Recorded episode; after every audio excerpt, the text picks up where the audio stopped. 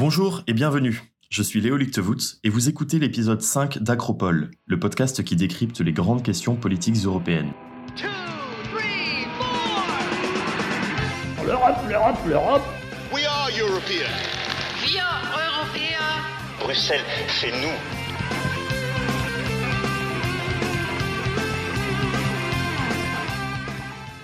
Avec près d'un an de retard, l'Euro 2020 bat enfin son plein en Europe. Si les terrains de foot voient les équipes européennes s'affronter, le terrain politique n'est pas en reste. Quelques mois avant les élections fédérales allemandes qui désigneront le ou la successeur d'Angela Merkel en septembre, Giuseppe Michel nous emmènera outre-Rhin pour faire le point sur le match politique qui s'y joue quelques semaines après des élections régionales clés pour les principaux compétiteurs.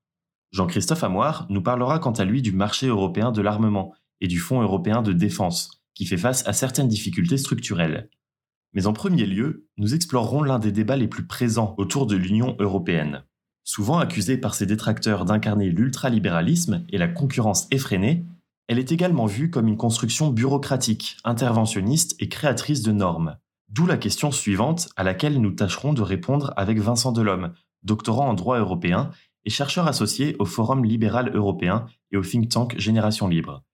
L'Union européenne est-elle un projet libéral?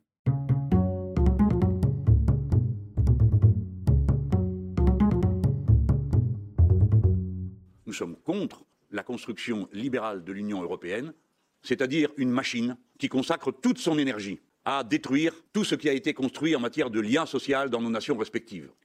Il est essentiel de correctement définir ce qu'est le libéralisme, au-delà des clichés récurrents. La philosophie libérale s'attache avant tout à la liberté individuelle. Appliquée en politique, elle se traduit principalement par la garantie des droits fondamentaux, l'indépendance et le contrôle du pouvoir politique, ainsi qu'une décentralisation de la prise de décision pour la rapprocher des individus. Sur le plan économique, elle suppose un marché concurrentiel, et donc la limitation des barrières, y compris normatives. D'un point de vue économique, justement, il est vrai que l'idée d'un grand marché européen fondé sur le libre-échange est plutôt libérale. Toutefois, le marché unique est loin d'être la jungle que dénoncent certains. Il s'est construit sur des normes communes, nous explique Vincent Delhomme d'un point de vue strictement économique. Il y a une vision euh, qui, domine aujourd'hui, qui est une vision que les échanges passent par l'harmonisation, c'est-à-dire que c'est par une normes harmonisées et les mêmes règles que on, on a à la fois une, concurrence euh, pure et parfaite, même si elle ne l'est jamais, et, évidemment des, entraves euh, à la liberté de circulation euh, qui disparaissent. On a eu au début une volonté euh, de beaucoup faire le marché par l'harmonisation. Euh, dans les années 60-70, on prenait beaucoup, beaucoup de directives qui harmonisaient jusqu'à la moindre euh, réglementation de, chaque produit. Et puis après, euh, on a eu plutôt la volonté de dire on, va faire de l'harmonisation qui se focalise sur tout ce qui touche à l'environnement, à la santé, à la protection des consommateurs, parce qu'effectivement, ça, il faut des normes. En tout cas, l'Union européenne veut se doter de normes qui sont élevées. Et donc aujourd'hui, le programme d'harmonisation se, concentre principalement sur ce type de, règlement et de directives. En fait, si l'on remonte encore plus loin dans la construction européenne, ces fondations sont même celles d'un marché très planificateur et encadré. La communauté européenne du charbon et de l'acier, où la politique agricole commune était guidée par une logique très interventionniste et dirigiste, et donc peu libérale. Cela sous l'influence de la France d'après-guerre et du contexte historique. L'Union européenne, c'est un projet d'après-guerre, mais ben, on parle d'un continent où on a de la malnutrition, on a, un problème d'accès à l'alimentation, on parle du charbon, de l'acier, tout ça c'est très prégnant. On parle des années 50, des années, début des années 60, où euh, on a un continent qui est encore en pleine reconstruction, donc effectivement, on n'a pas du tout les mêmes outils. Mais cette logique s'est assouplie avec le temps, notamment sous l'influence de l'ordolibéralisme allemand.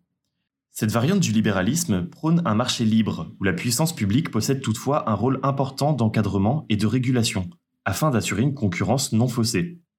Ainsi, le marché unique est aujourd'hui encadré par des normes communes et une stricte politique d'antitrust qui vise à éviter les monopoles ou les abus de position dominante des grandes entreprises. Ce qui est intéressant aussi, c'est la, focalisation d'un certain nombre de critiques sur cette idée de concurrence. C'est vraiment le mot un peu les talibans de la concurrence, etc. C'est vraiment ce qu'on entend toujours euh, dans un débat franco-français sur, euh, sur pourquoi l'Europe est trop libérale. Et, ce que les gens oublient quand même, c'est que la, politique de concurrence européenne, je veux dire, c'est une politique qui est dont quasiment l'unique objectif est euh, le, surplus du consommateur. C'est-à-dire que c'est empêcher les ententes et les abus de position dominante. Euh, c'est pas une politique pro entreprise, en tout cas pas pro grandes entreprises, pas pro euh, éléments euh, dominants sur le marché. c'est plutôt une politique pro-petit, pro-consommateur, etc. Et d'autant plus ces dernières années, avec les cas emblématiques sur les GAFA, etc., c'est quand même complètement aberrant et absurde de dire que la politique des concurrences européennes, en tout cas le volet entreprise, une politique euh, qui euh, favoriserait euh, l'intérêt de, je ne sais quel, d'un capitalisme de connivence, etc. Au-delà de la question du marché commun, de nombreuses critiques sont dirigées à l'encontre de la politique budgétaire et monétaire de Bruxelles, vue comme trop austère et sévère. Des remarques compréhensibles selon Vincent Delhomme, qui regrette une trop forte centralisation du contrôle budgétaire la création de la monnaie unique et le pilotage des politiques macroéconomiques sont, pour les, détracteurs de l'Europe qui la critiquent comme un projet libéral, je pense que c'est ce qu'ils ont dans le viseur le plus. Hein. Cette mise un peu sous cloche des politiques économiques nationales, la surveillance budgétaire, les critères de Maastricht, etc. etc. De mon point de vue, pour, un libéral modéré, c'est peut-être là où, on peut euh, le plus donner de crédit à ceux qui, critiquent le projet européen. C'est pas qu'une question de, savoir si les budgets doivent être bien gérés ou pas. On peut tous être d'accord là-dessus. Euh, sur le fait qu'il faille euh, des niveaux d'endettement, des niveaux de déficit euh, raisonnables. mais la question, c'est qui, doit en décider? C'est-à-dire, est-ce que c'est Bruxelles qui doit en décider? Est-ce que c'est Bruxelles qui doit le surveiller, etc. Les outils de contrôle que la Commission européenne, le semestre européen, etc., ont vis-à-vis des, des, politiques budgétaires des États membres peuvent être, de certains points de vue, plus intrusives, par exemple, que celles qu'aura le gouvernement américain sur celles des États américains. Toutefois, comme nous l'avons vu dans notre épisode 1 sur les crises de la zone euro, cette orthodoxie budgétaire s'est très fortement assouplie au cours de la dernière décennie. Là, tout ce que je dis euh, a volé un éclat euh, depuis, un an et demi, hein, avec le plan de relance, euh, avec la politique de la BCE de, ces dernières années. C'est sûr que donc c'est pas exactement ce qu'on entend par une politique économique libérale, L'Union européenne d'aujourd'hui est donc bien un marché aux caractéristiques libérales, mais loin d'être anarchique car très encadré. Justement, ce rôle de régulateur donne parfois à l'Union l'image d'un appareil bureaucratique, technocratique et déconnecté, qui n'a à première vue pas grand-chose de libéral. Une accusation infondée pour Vincent Delhomme. Toute la question de la bureaucratie, la technocratie, déficit démocratique, moi, ça, j'y crois pas du tout. Il y, a, il y, a, un éloignement du citoyen, mais qui touche bien au-delà de la Constitution européenne. Mais le, le, le, processus décisionnel est complexe, mais enfin, il n'a rien de technocratique ni bureaucratique, dans le sens où euh, c'est un modèle très classique euh, de structure fédérale avec euh, un, exécutif, euh, chambre haute, une chambre basse. Euh, voilà, le mythe des technocrates non élus, ça revient à se demander si Jean Castex a été élu par le peuple français. La réponse est non. Si les, les énarques qui gèrent les administrateurs civils dans les ministères ont été élus, non plus. Donc après, on peut parler du déficit démocratique, on peut parler de, des moyens citoyens, ça c'est des vraies questions. Mais la structure politique est complexe, mais enfin, elle, elle répond à une complexité inhérente à faire fonctionner 27 États membres. Si j'ai des, critiques libérales à faire du, de l'Union européenne aujourd'hui, c'est dans le l'aspect fédéraliste pur, c'est-à-dire quel type de, fédéralisme on veut. Est-ce qu'on veut euh, s'acheminer vers euh, un État fédéral euh, américain dans 100, dans 150 ans, dans 200 ans? Ou est-ce que on, on, reste fidèle à cette idée de, fédération des nations où on reconnaît une grande autonomie, évidemment le respect d'un tas d'identités nationales, régionales Je pense que c'est peut-être là où le point de vigilance doit être. Le libéralisme appelle donc à conserver un certain degré d'autonomie politique au sein de l'Union européenne. Mais comme pour le marché unique, des règles communes doivent être mises en place.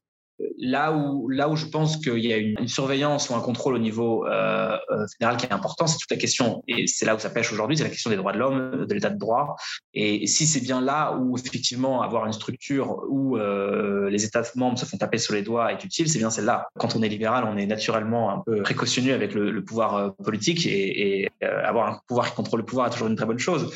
Or, aujourd'hui, malheureusement, l'Union européenne n'a pas les outils euh, et la volonté, je ne sais pas, de vraiment contester euh, ce que font un certain nombre de États membres. On parle beaucoup de, la Hongrie, de la Pologne, mais enfin n'oublions pas non plus qu'on a euh, le Danemark qui prévoit quasiment de mettre fin au droit d'asile ces, dernières semaines, hein, ce qui est complètement aberrant du point de vue de l'histoire européenne et, de ce que, l'Union européenne doit porter en tant que valeur libérale, droits de l'homme, etc. Donc là-dessus, l'Union européenne, effectivement, n'est pas à la hauteur des valeurs qu'elle voudrait projeter. C'est bien dommage.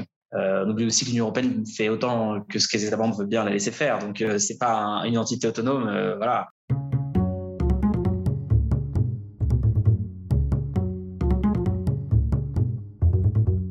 Nous parlions du marché européen où la plupart des entraves à la circulation ont été levées. Pourtant, dans le domaine de la défense, le marché reste très fragmenté, malgré les tentatives de coopération entre États membres. Pour sa chronique géopolitique, Jean-Christophe Amoir s'est intéressé à un instrument bien particulier de ce marché dont on commence à voir les contours, le Fonds européen de défense, ou FEDEF. S'il suscite de grands espoirs chez les partisans d'une Europe plus forte et plus géopolitique, il fait malgré tout encore face à des obstacles importants. Jean-Christophe, peux-tu nous faire un petit résumé de la situation? En 2016, à l'occasion de l'annuel discours sur l'état de l'Union, l'ex-président de la Commission Jean-Claude Juncker a annoncé un véritable tournant pour l'Europe de la défense. C'est à partir de cette date que vont se lancer tous les grands programmes récents d'européanisation de la défense, fortement soutenus par Emmanuel Macron depuis son élection en 2017. La coopération structurée permanente, ou PESCO, l'initiative européenne d'intervention, la facilité européenne de paix et, le plus connu, le FEDEF, ou Fonds européen de défense. Pour résumer très simplement, le Fonds européen de défense a pour but de financer à 100% des projets européens de recherche et à 20% des projets européens de développement. Mais le fonds va plus loin que le simple financement. Son but est de favoriser l'émergence d'une industrie européenne de défense, intégrée et avec le moins de barrières possible. Pour cela, le fonds impose un minimum de trois entreprises ou centres de recherche, issus de trois États membres différents, dans chaque consortium qui répondrait à un appel à projet. Ainsi, ces programmes ne peuvent pas être purement nationaux ou bilatéraux. Par exemple, ils ne peuvent pas être seulement franco-allemands. De plus, pour accroître les chances des plus petits acteurs, le fonds inclut des bonus financiers pour les consortiums incluant des PME, sous-entendu notamment des PME qui viendraient d'Europe de l'Est. Sur le papier, c'est excellent. Dans la pratique, c'est un petit peu plus compliqué. Premièrement, le fonds a été en partie handicapé par les négociations politiques qui ont eu lieu pour arriver à sa naissance. Ainsi, pour assurer la légitimité du fonds et éviter qu'il ne subventionne que des entreprises occidentales, la Commission a mis en place des bonus pour favoriser les projets incluant le plus grand nombre d'États membres et les plus divers possibles. Si cela accroît la légitimité du fonds et permet en théorie d'encourager les larges coopérations européennes, ça réduit également l'efficacité de l'industrie de la défense en démultipliant les acteurs, alors même que cette industrie a historiquement besoin de concentration pour être rentable. Ainsi, à cause d'impératifs politiques, le fonds n'est pas optimal d'un point de vue économique et industriel. Deuxièmement, le fonds présente des défis importants pour les grandes et les petites entreprises qui risquent de limiter son attrait dans le futur. Pour les grandes entreprises, le fonds a pour objectif clair de casser leur chaîne d'approvisionnement traditionnelle, souvent nationale, et d'encourager la création de chaînes d'approvisionnement européennes. Dit autrement, le fonds encouragerait, théoriquement, une entreprise comme Dassault à sous-traiter la production des roues du Rafale à une PME lituanienne au détriment de la PME française, historiquement partenaire. Cela risque de désorganiser les chaînes d'approvisionnement, notamment en rajoutant des barrières linguistiques et culturelles. Pour les PME, le fonds représente une charge bureaucratique conséquente, qui peut dans certains cas dépasser les gains apportés par le fonds.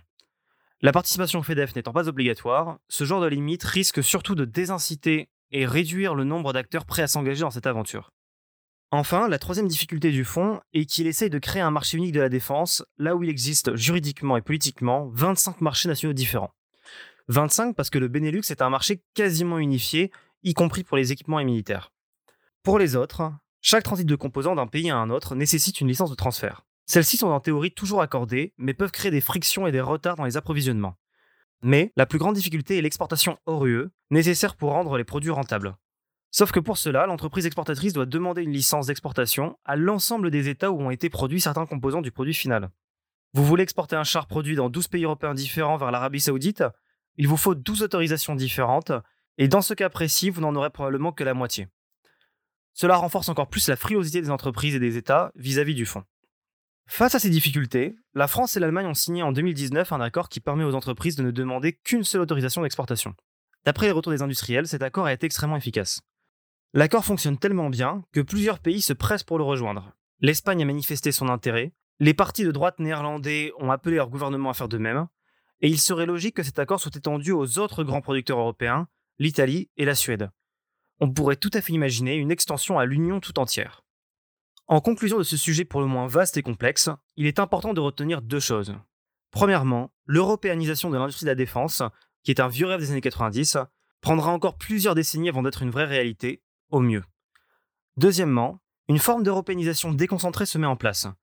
Contrairement à la proposition des partis de gauche au Parlement européen, qui plaident pour une européanisation du contrôle des exportations en centralisant les décisions au niveau de la Commission, les États membres décentralisent le processus entre eux et décident de se faire confiance. Plutôt que de converger vers une politique unique, décidée ou appliquée par la Commission, les États membres délèguent leur évaluation à leurs partenaires européens. Une solution élégante qui renforce les coopérations européennes entre les gouvernements et les industriels. Allons faire un tour du côté des grandes actualités du mois.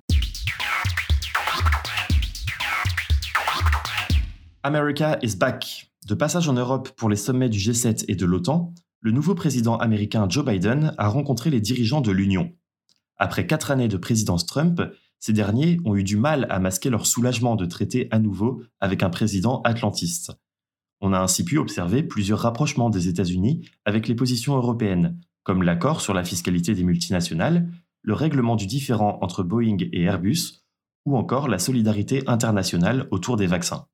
Toutefois, les taxes protectionnistes de Donald Trump sur l'acier et l'aluminium européen n'ont toujours pas été levées, et le retour d'une bonne entente transatlantique est surtout apparu comme un moyen pour Joe Biden de se trouver des alliés face à son ennemi numéro un, la Chine.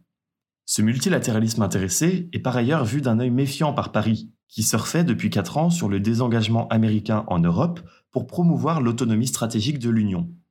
À voir si les États historiquement atlantistes comme l'Allemagne ou la Pologne renoueront avec leurs préférences américaines. La relance est lancée. Le plan de relance européen de 750 milliards d'euros, décidé l'été dernier et baptisé Next Generation EU, est enfin sur les rails. Bruxelles a emprunté 20 milliards d'euros sur les marchés financiers le 15 juin dernier et prévoit d'en emprunter 100 milliards supplémentaires d'ici la fin de l'année. En parallèle, la présidente de la Commission, Ursula von der Leyen, effectue en ce moment un tour des capitales européennes afin de valider un à un les 27 plans de relance nationaux soumis par les États à Bruxelles. Cette validation était notamment conditionnée à des impératifs d'investissement dans la transition écologique et numérique. Une fois ces plans approuvés par les ministres européens, toutes les conditions seront donc réunies pour entamer le versement des premiers fonds européens, qui devraient débuter avant l'été, et permettre la reprise de l'économie européenne. L'Euro 2020, reporté d'un an suite à la pandémie de Covid, a débuté le 11 juin dernier. Au-delà de la confrontation sportive, le tournoi voit également émerger des contentieux politiques. La représentation des frontières de l'Ukraine sur le maillot de leur équipe nationale a par exemple été dénoncée par la Russie, qui revendique la Crimée depuis son annexion en 2014. La tenue de certains matchs dans la capitale de l'Azerbaïdjan, impliquée en 2020 dans un conflit meurtrier avec l'Arménie, a également été critiquée. D'autres problématiques culturelles ont suscité la polémique, lorsque les joueurs de certaines équipes ont choisi de s'agenouiller en signe de protestation contre le racisme et les discriminations, ou lorsque la ville de Munich a souhaité illuminer son stade aux couleurs de l'arc-en-ciel pour dénoncer une loi homophobe votée par le Parlement hongrois. L'UEFA, qui organise l'événement et se serait bien passé de toutes ces controverses, est désormais sous le feu des critiques, qui l'accusent d'inaction ou contestent ses prises de position en faveur d'un camp ou d'un autre. Une autre compétition se joue outre-Rhin, pour laquelle le vainqueur est difficile à prévoir. Le 26 septembre se tiendront les élections fédérales allemandes, qui doivent remplacer le Bundestag et désigner le ou la successeur d'Angela Merkel. Depuis mars, des élections régionales se sont déroulées dans les Länder de Saxe-Anhalt, de Bade-Württemberg et de Rhénanie-Palatinat, faisant office de tests électoraux avant les élections fédérales de septembre. Giuseppe Michel s'est penché sur les rapports de force entre les partis allemands.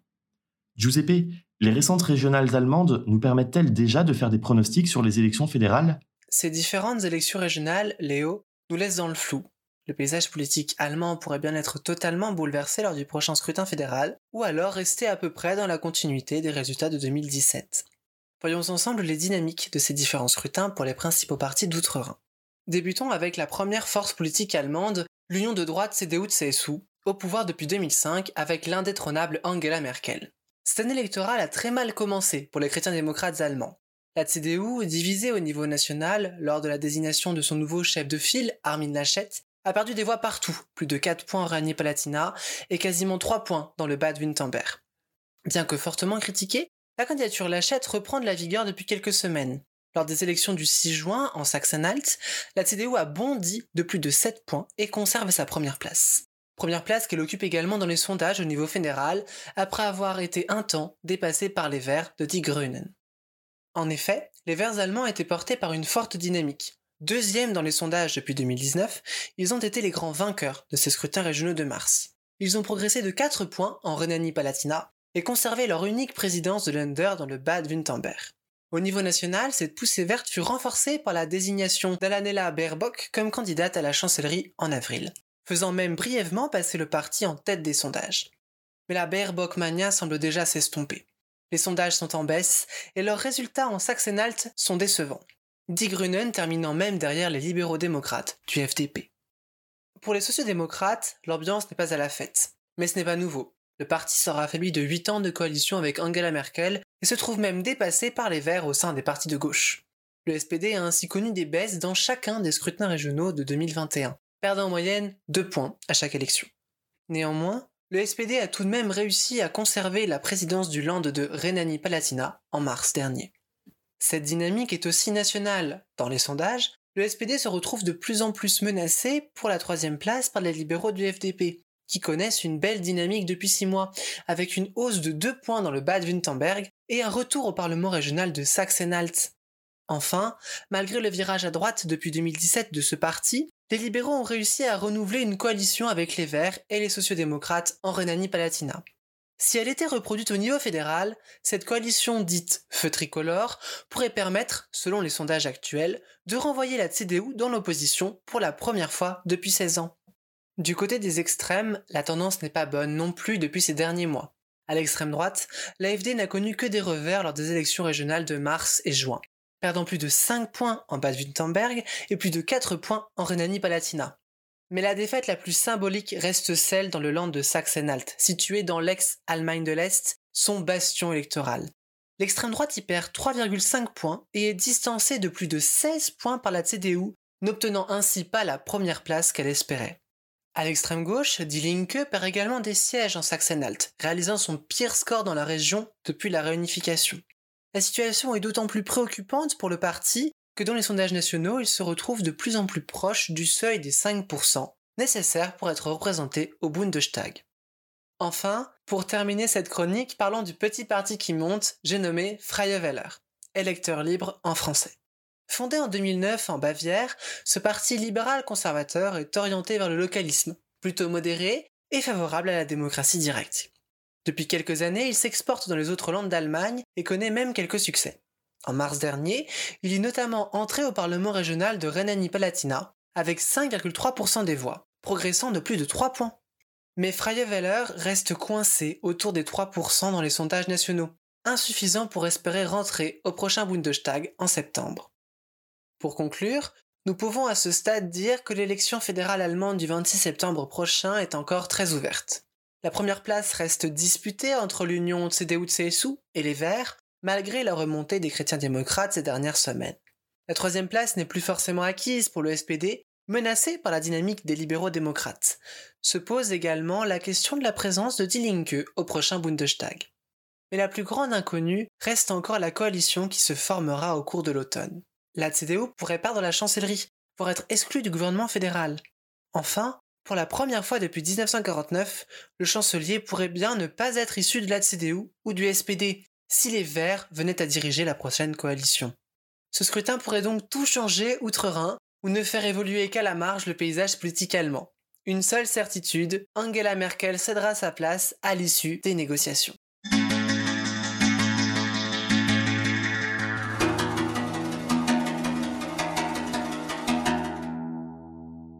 La recommandation de ce mois-ci est une série dénommée Parlement. Cette série comique, en 10 épisodes d'une demi-heure, est l'une des rares se déroulant au cœur des institutions européennes. On y suit le parcours de Samy, jeune assistant parlementaire un peu maladroit, tentant, tant bien que mal, de se faire à son nouveau travail. Réalisée par Noé Debré et produite par France Télévisions, la première saison parue en 2020 sera suivie d'une saison 2, dont le tournage aura lieu cet été à Strasbourg. Merci de nous avoir suivis pour ce cinquième épisode d'Acropole. Un grand merci à Vincent Delhomme pour son temps et ses réponses, et merci aussi à Giuseppe et Jean-Christophe pour leur chronique et leur investissement dans ce podcast. Acropole prend des vacances, mais nous continuerons à travailler pendant l'été pour vous retrouver à la rentrée et vous proposer des contenus toujours plus travaillés et variés. Je vous invite à nous suivre sur les réseaux sociaux afin de ne pas rater les prochaines actualités du podcast, ainsi qu'à réécouter nos épisodes précédents sur l'ensemble des plateformes de diffusion. Je vous souhaite un bel été et je vous dis à très vite.